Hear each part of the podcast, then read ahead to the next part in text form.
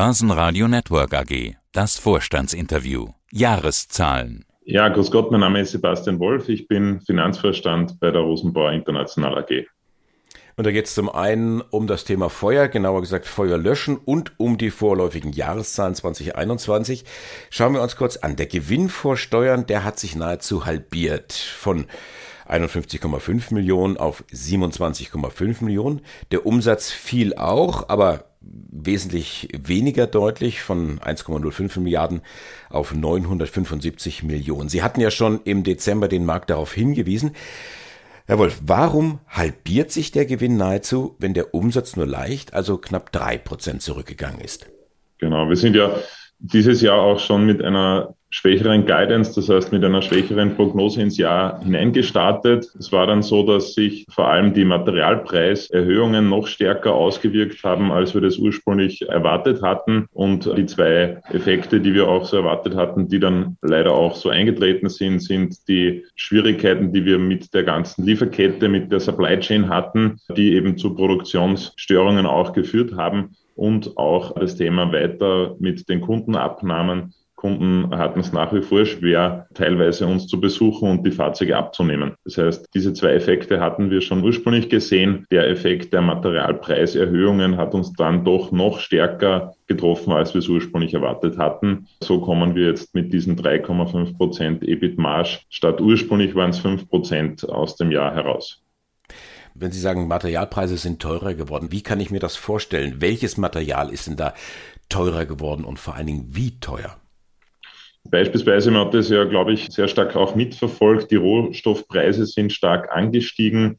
Beispiel das Aluminium. Aluminiumpreis ist in etwa um 50 Prozent angestiegen. Wir spüren das natürlich nicht eins zu eins, weil wir nicht Rohstoffe kaufen, sondern verarbeitendes Material. Das heißt, hier auch ein gewisser Lohnanteil drinnen enthalten ist. Aber so trifft uns das beispielsweise in unseren Aluminiumteilen in etwa mit einer 15-prozentigen Preiserhöhung im Vergleich zum Jahr 2020. Also doch eine, eine sehr starke Erhöhung. Wir haben hier auch reagiert mit Preiserhöhungen auf unserer Seite, aber wir sind ein Spätzykler. Die Kundenaufträge haben sehr lange Laufzeiten, auch bis es dann zum Auftrag kommt. Das heißt, wir haben hier, wenn wir jetzt Preiserhöhungen machen, und das tun wir auch wieder, dann wirken die erst 2023 in unserem GNV. Gibt es auch Fälle, wo Sie sagen, da ist jetzt nicht das Material an sich teurer geworden, sondern wir mussten einfach mehr bezahlen, weil wir es anders nicht hergekriegt hätten. Wir mussten Lieferanten wechseln oder wenn ich mit Chip-Herstellern spreche, die sagen, teilweise mussten wir die Dinger mit Hubschraubern einfliegen. Ist bei Ihnen eher weniger der Fall, nehme ich an. Mit Hubschraubern nicht, aber es gibt schon auch solche Fälle, das sind aber wirklich nur vereinzelte Teile. Wir sind ja ein Kleinsterienfertiger oder ein Einzelfertiger und insofern ist es schon so, dass wir einen sehr breiten Teilestamm haben. Wir haben zum Beispiel hier am Hauptstandort 600.000 Teile das heißt, sehr, sehr viele Teile. Das heißt, es trifft uns in Einzelfällen hier bei einzelnen Lieferanten, bei einzelnen Teilen. Und dort war es schon auch so, wir haben teilweise Teile bei Alibaba bestellt. Wir haben hier einen Mitarbeiter abgestellt, der mit einem Servicewagen in Österreich, Deutschland und den umliegenden Ländern gefahren ist, um einzelne Teile noch von Lieferanten abzuholen, um die Linie schnell wieder mit diesen dringend notwendigen Teilen zu versorgen. Das gab es schon, aber das waren eher einzelne Teile, bei denen das so war. Es gab auch im Bereich der Chip die von Ihnen angesprochenen Fälle, wo es wirklich hier einen Spotmarkt, sage ich mal, für, für Teile dann gab, die wir noch kurzfristig bekommen konnten. Aber das sind einzelne Fälle, betrifft uns hier nicht in den großen Zahlen. Aber der Kollege hat jetzt einen neuen Spitznamen Alibaba und die 40 Teile. Genau. genau, richtig, ja.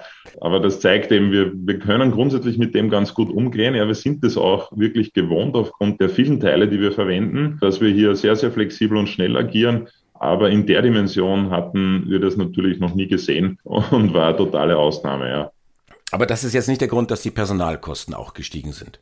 Die Personalkosten sind deswegen gestiegen im Verhältnis zum Umsatz, ist hier gemeint. Also ist schon ein bisschen auch der Grund dafür, weil wir eigentlich mit weniger Personal dieses Volumen schaffen müssten, aber aufgrund von Ineffizienzen dann natürlich wieder kurzfristig versucht haben, Dinge aufzuholen oder eben auch in den Zeiten, wo es eben kein Material gab oder in einzelnen Bereichen kein Material gab, hier natürlich ineffizient waren Kurzarbeit äh, kostet ja auch was. Also ist nicht so, dass das ein Geschenk ist. Das heißt, wenn wir dieses Instrument nutzten, beispielsweise, führte das natürlich auch zu im Verhältnis höheren Personalkosten. Also schon ein Effekt daraus auch. Ja.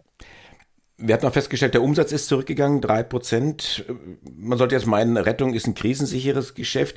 Jetzt hatten Sie gesagt, das liegt daran, dass Kunden nicht zu Ihnen kommen konnten, um die Fahrzeuge abzunehmen. Wie kann ich mir das vorstellen? In was für eine Größenordnung? Steht da jetzt bei Rosenbauer der Parkplatz voll mit Feuerwehrfahrzeugen? Die Größenordnung kann man jetzt hier nicht genau sagen, aber es ist schon so. Beispiel ist eben ein Kunde aus Marokko, der war in Paris am Flughafen schon und wurde angerufen, er darf nicht nach Österreich kommen. Wenn Sie sich erinnern, wir hatten ja da doch die sehr starke vierte Welle in Österreich, auch mit Lockdowns im vierten Quartal, wo einzelne Kunden nicht kommen durften. Und das hat hier zu einem gewissen Umsatzrückgang geführt, muss man sagen. Ist jetzt hier sicher nicht die maßgebliche Größe, aber unsere Guidance war war eben vorab, dass wir auf dem Niveau des Vorjahres liegen wollten. Das heißt, das ist uns hier nicht ganz geglückt. Das heißt, um ungefähr 70 Millionen liegt der Umsatz hier, hier darunter und das ist ungefähr der Effekt, den wir hier sehen. Gab es auch Abbestellungen wegen Corona? Das gab es nicht und Sie sehen es auch im Auftragsbuch. Also die Branche, das Geschäftsmodell ist schon sehr, sehr solide. Wir haben nach wie vor einen Rekordauftragsbestand jetzt von 1,1 Milliarden zum Jahresende. Das ist für uns ein sehr hoher Wert. Das zeigt auch, dass das Geschäft weiterhin sehr solide aufgestellt ist. Trotz der Preiserhöhungen, die wir letztes Jahr durchgeführt haben, in Summe im November im, im Schnitt nochmal um acht Prozent die Preise erhöht. Das heißt, positive Entwicklung auch am Markt. Markt, was die Auftragssituation betrifft. Also Sie haben nachgerechnet, Auftragseingang und Auftragsbestand steigen etwa gleich, so um ungefähr sechs Prozent. Jetzt haben Sie gesagt, Sie haben die Preise angehoben. Äh, wenn sich die Situation dann entspannen sollte auf der Lieferkettenseite, dann dürfte sich das ja auch positiv niederschlagen in Zukunft auf Ihre Marge dann wieder.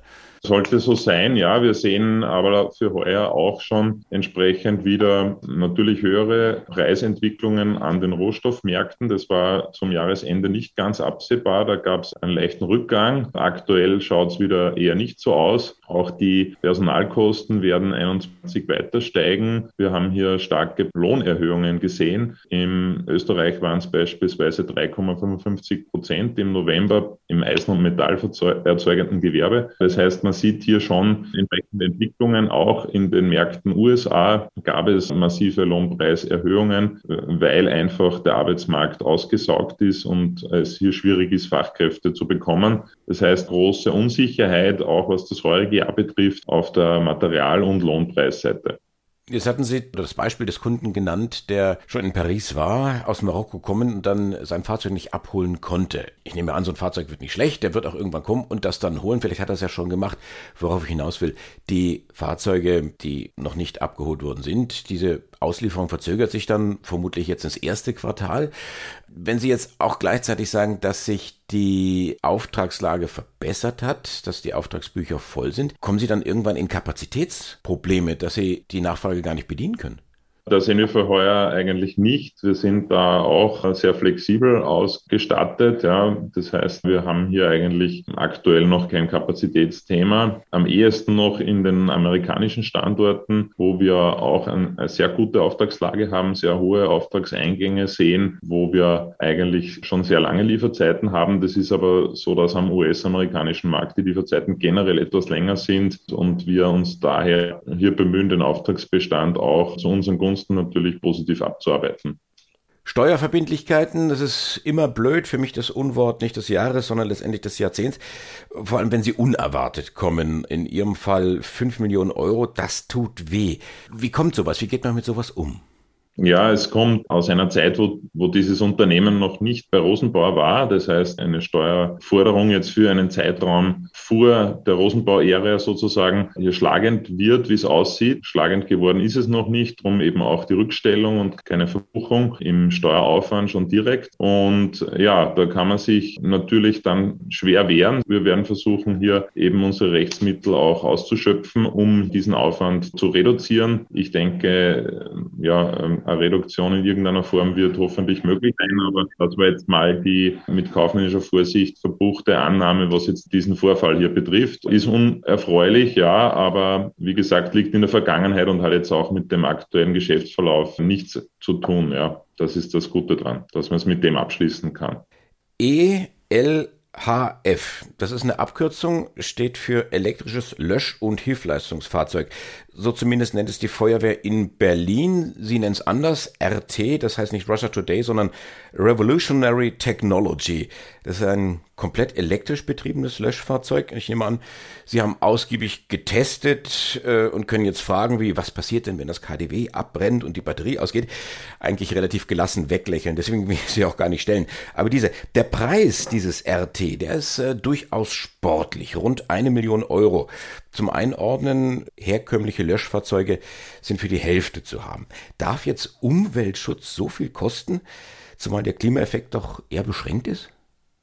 Also ja, Elektro-Golf hat, glaube ich, die, das Doppelte gekostet von einem Golf-Einsteigermodell. Insofern glaube ich, dass die Relationen hier sehr ähnlich sind. Bei uns ist es so, dass das Fahrzeug außer der Elektromobilität auch noch viel mehr kann. Also der Aufbau ist auch grundlegend erneuert worden. Wir bauen das Fahrgestell selbst. Das Fahrgestell hat eine Hinterachslenkung, es hat einen voll integrierten Mannschaftsraum. Das heißt, der Fahrer kann sich wirklich auf seinem Stuhl umdrehen, 180 Grad und sitzt dann im Kreis mit seiner Mannschaft zur Eingangsbesprechung und viele andere Features, die das Fahrzeug hier bietet. Aber wir glauben natürlich daran, dass dieses Fahrzeugkonzept total Sinn macht. Wir haben, wie Sie es auch angesprochen haben, jetzt eine sehr lange Probezeit schon auch gehabt mit der Feuerwehr Berlin, die das erste Fahrzeug gekauft hat und hier gesehen, dass die 98 Prozent ihrer Einsätze voll elektrisch fahren können. Das Fahrzeug hat nämlich einen Range Extender, das heißt, kann auch weiter, wenn die Batterie leer ist, betrieben werden. Das heißt, weiter löschen vor allem. Das ist vorgeschrieben in der DIN 1846, das ist die Feuerwehrnorm, die europäische, und dort ist es drinnen geregelt, dass man eben die Pumpe sehr, sehr lange bedienen muss. Wenn es brennt, soll nicht die Batterie das Problem sein, die dann ausgeht. Und insofern ist es eben dieser Range Extender, der hier auch verbaut ist. Also wir glauben, dass das zahlt sich aus. Wir glauben, das bringt es auch für die Feuerwehr in einer Kosten-Nutzen-Betrachtung. Die Servicekosten sind wesentlich niedriger. Das Fahrzeug kann auch teilweise vielleicht für zwei Fahrzeuge eingesetzt werden, also zwei Fahrzeuge ersetzen und die Ergonomie des Fahrzeugs ist maßgeblich verbessert. Das heißt, auch Frauen und ältere Personen können das Fahrzeug sehr, sehr leicht bedienen und wir glauben, dass es auch dort einen Fachkräftemangel in Zukunft geben wird. Das heißt, das Fahrzeug sehr gut und sehr wichtig ist für den Einsatz bei der Feuerwehr. Bei der Recherche für dieses Interview bin ich darauf gestoßen, Rosenbauer präsentiert einen neuen Schutzanzug. Das ist der Garos G30. Ich will jetzt gar nicht wissen, was der alles kann. Da bin ich äh, viel zu wenig Fachmann. Aber welche Bedeutung hat denn grundsätzlich das Thema Equipment in Ihrem Geschäft? Ist das ein nice to have oder ist das wirklich ein Add-on, was stark nachgefragt wird? Wir machen ungefähr acht Prozent unseres Umsatzes mit Ausrüstungsgegenständen und haben hier eben auch eine eigene Rosenbauer Marke etabliert. Begonnen haben wir mit dem Helm. Wir sind jetzt einer der drei größten Hersteller von Feuerwehrhelmen weltweit, produzieren 130.000 Feuerwehrhelme jährlich. Das sind schon für diese Branche sehr, sehr große Stückzahlen. Ähnliches haben wir eben mit unseren anderen Rosenbauer-Produkten vor, also ähnliche Marktdominanz zu erreichen. Das ist eben die persönliche Schutzausrüstung, das ist der Stiefel, das ist der Handschuh, das sind die Rosenbauer Markenprodukte, die wir hier der persönlichen Schutzausrüstung auch entsprechend pushen wollen und werden. Ja, das hat für uns eine wichtige Bedeutung, weil das ein Wachstumsfeld ist für Rosenbau als Unternehmen und wir hier sehr, sehr viel höhere Margen als wie bei Fahrzeugen natürlich auch, wie man sieht, niedrigere Umsätze noch erzielen. Und insofern glauben wir hier sehr, sehr stark an diese persönliche Schutzausrüstung. Ist auch so, beispielsweise jeder Feuerwehrmann hat zwei Garnituren an Feuerwehrkleidung und damit ist auch der Gesamtmarkt ein viel größerer als der im Bereich der Fahrzeuge. Die vorläufigen Jahreszahlen 2021, das Jahr war geprägt von gestörten Lieferketten, steigenden Materialpreisen und verzögerten Auslieferungen. Aber man blickt zuversichtlich voraus ins Jahr 2022. Der Finanzverstand von Rosenbauer. Sebastian Wolf, danke fürs Interview. Herzlichen Dank. Börsenradio Network AG.